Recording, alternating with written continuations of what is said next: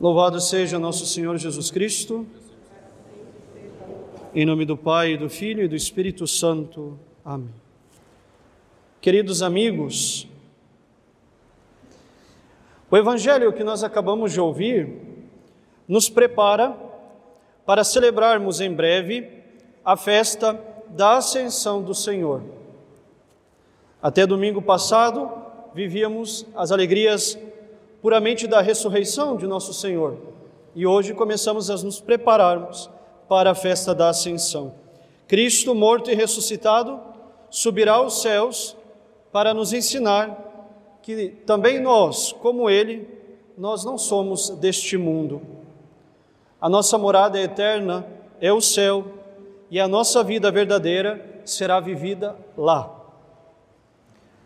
Mas enquanto isso não acontece, enquanto não subimos como Cristo aos céus, nós devemos viver neste mundo e devemos levar neste mundo uma vida digna de cristãos.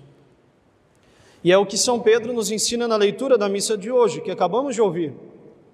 Em sua carta, o príncipe dos apóstolos nos diz como deve ser o proceder de um cristão aqui neste mundo. Enquanto este mesmo cristão aguarda a sua entrada definitiva nos céus.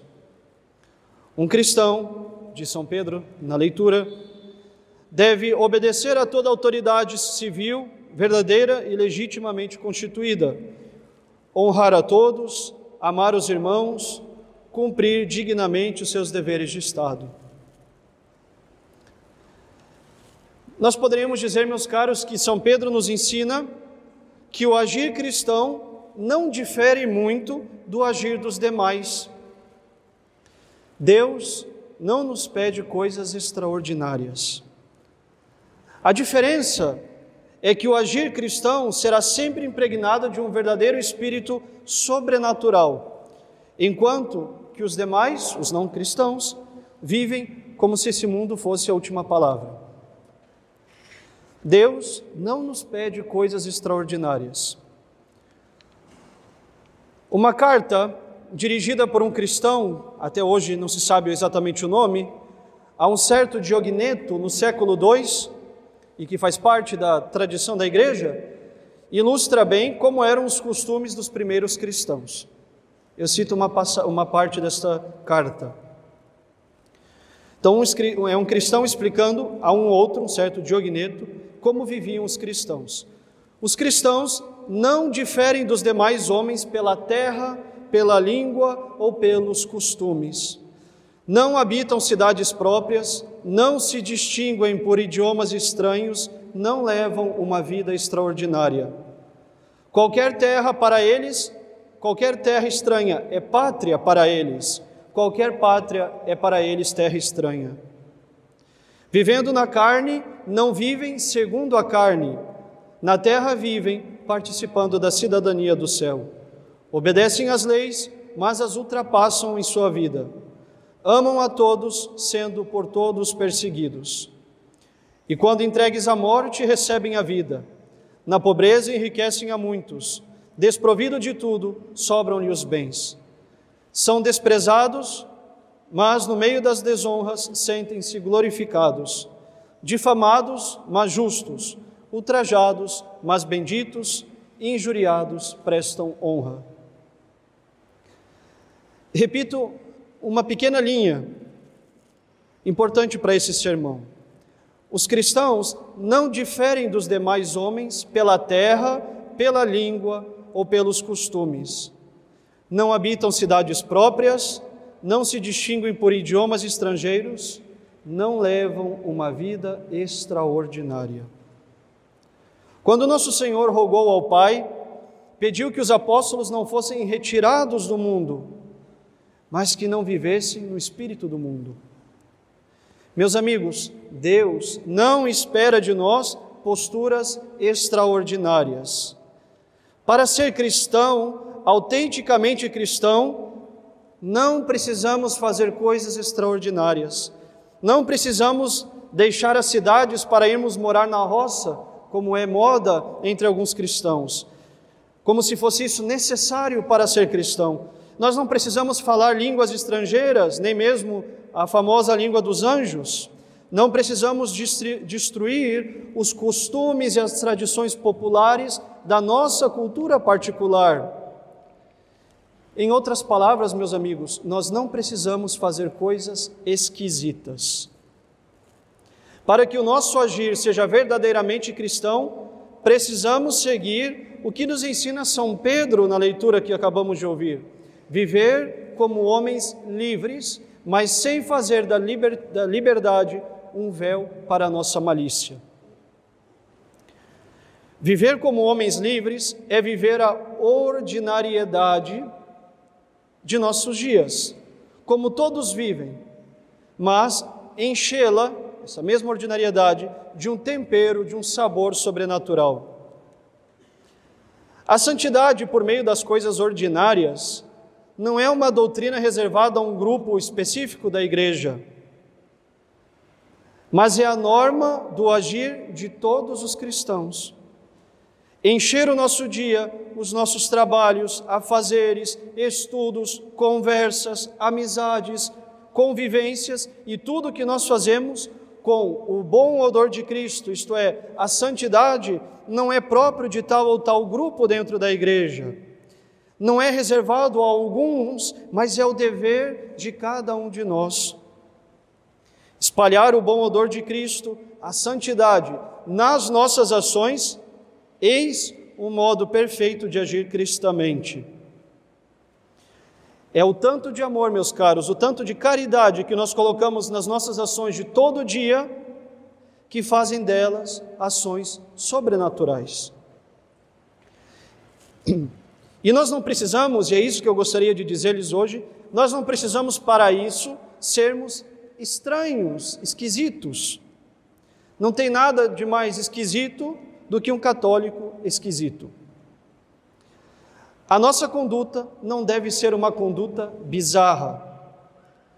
Uma coisa é o mundo olhar-nos como estranhos, porque nós não vivemos segundo o espírito do mundo.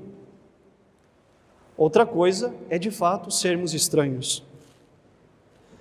Pensamos que muitas vezes para ser católicos nós devemos nos revestir de um estereótipo católico. Vestir-nos como nos anos 40, como um personagem de alguma série de época, ou uma moça vestida como uma novela de época. Pensamos que para ser católico nós não podemos fazer mais nada. Se eu digo, é porque já foi dito. Não podemos tomar refrigerante porque a espuma é sinal de revolução. Não podemos comer hambúrguer porque o hambúrguer é o sinal do cadáver da sociedade moderna. Não podemos assistir filmes, nem ouvir músicas que não sejam música clássica, não podemos ir à praia, não podemos sorrir, não podemos ter amigos, não podemos beber, não podemos isso, não podemos aquilo. Não podemos ler O Senhor dos Anéis, Nárnia, por aí vai, não ler o que não for estritamente indicado pelos esquisitos. E se podemos fazer algo, é só aquilo que se enquadra dentro de um conceito muito específico. Para sermos santos, segundo os esquisitos, nós devemos ter tal e tal devoção, e quem não tem, corre o risco de não ir para o céu. Devemos fazer tanto tempo específico de meditação, menos leva para o inferno, mais é exagerado. Devemos falar de tal maneira, com tal vocabulário, ouvir tal tipo de música, interessarmos-nos nos assuntos que somente esses esquisitos se interessam. Não é, meus caros, que a nossa conduta de cristãos deve ser simplesmente fazer aquilo que queremos fazer. Nós podemos tudo, mas nem tudo nos convém. Ou como nos ensina São Pedro hoje, agir em tudo em liberdade, sem agir com libertinagem. Se, para um melhor, para um, se para um tal é melhor não ouvir tal tipo de música, não ler tal tipo de literatura, vestir-se segundo um estilo, fazer tantas horas quanto possíveis de meditação por dia, rezar tal novena específica, etc., ótimo que o faça. Que o faça. Mas aquele que não faz exatamente assim, ou que faz diferente, também pode, e certamente com outros meios que não são os seus, pode ser tanto ou mais santo do que eu. Para evitarmos um agir esquisito, para termos uma conduta de católicos normais, ficam três pequenos conselhos a se observar. O primeiro, meus caros, evitar todo tipo de particularidade e singularismo, sobretudo religioso. A igreja lotada, estamos na missa, então não fique sussurrando as suas orações. Não fique fazendo, por exemplo, gestos e posições que os demais não estão fazendo se balançando, fechando os olhos e tudo mais. Não? De maneira extravagante, exagerada. Seja discreto nas suas orações. Evitar o singularismo religioso nas orações, o singularismo na, nas vestimentas, na maneira como nos portamos, eis aí uma boa maneira de evitar ser um católico esquisito. Outra maneira também Cuidado para não ser um católico rigorista, impondo métodos como se esses métodos fossem fins, ao invés de, ao invés de serem meios. Não obrigue, isso aqui, sobretudo, os filhos em relação aos pais. Não obriguem a ninguém, não obriguem ninguém a rezar como você, segundo as suas devoções, segundo os seus métodos. Reze, faça. Estou dizendo para não fazer, faça mas não obrigue outros a fazerem exatamente como você. Não obrigue, não julgue, não discute, não brigue para que os demais sejam católicos exatamente como você é católico. Simplesmente porque Deus não impôs nenhuma devoção e nenhum método específico para sermos santos. Ninguém precisa ser como eu, ninguém precisa ser como você. Ninguém precisa seguir o seu jeito de ser. E aí, um católico bizarro é um católico chato, que sempre briga e obriga todo mundo a ser como ele. E o último conselho é: viva a vida na ordinariedade. Aspire à perfeição. De fato, queiram, de fato, queiram ser o melhor que vocês possam ser. Mas comecem pelas coisas ordinárias. É extremamente raro, meus caros, que Deus chame alguém a ser santo de maneira extraordinária. Como São José de Cupertino, que mais caminhava levitando do que encostando o pé no chão. Certamente, ele não pede nada disso a nenhum de nós. Por isso, cumpra bem os seus deveres, ao invés de sonhar com esse tipo de vida espiritual ideal. Um católico esquisito é um católico que, para ter devoção, não se satisfaz em fazer o que é pedido de todos, mas que quer sempre fazer coisas que só ele faz, que se enche de singularismos e particularidades. É, de uma certa maneira, um orgulhoso que não aceita ser santo pelas vias ordinárias. Tem que sempre ser algo que os outros não estão fazendo isso é para os outros, não é para mim. Um católico esquisito é aquele que não concebe que pode ser santo arrumando a cama, levando o lixo para fora, coisa que normalmente esse tipo de católico não faz, lavando a louça, estudando, exercendo plenamente e sobrenaturalmente os seus deveres de Estado.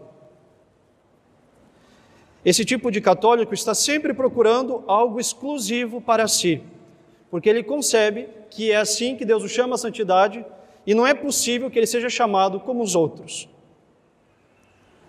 E nós sabemos que os meios tradicionais, como um imã, atraem com muita frequência esse tipo de católicos.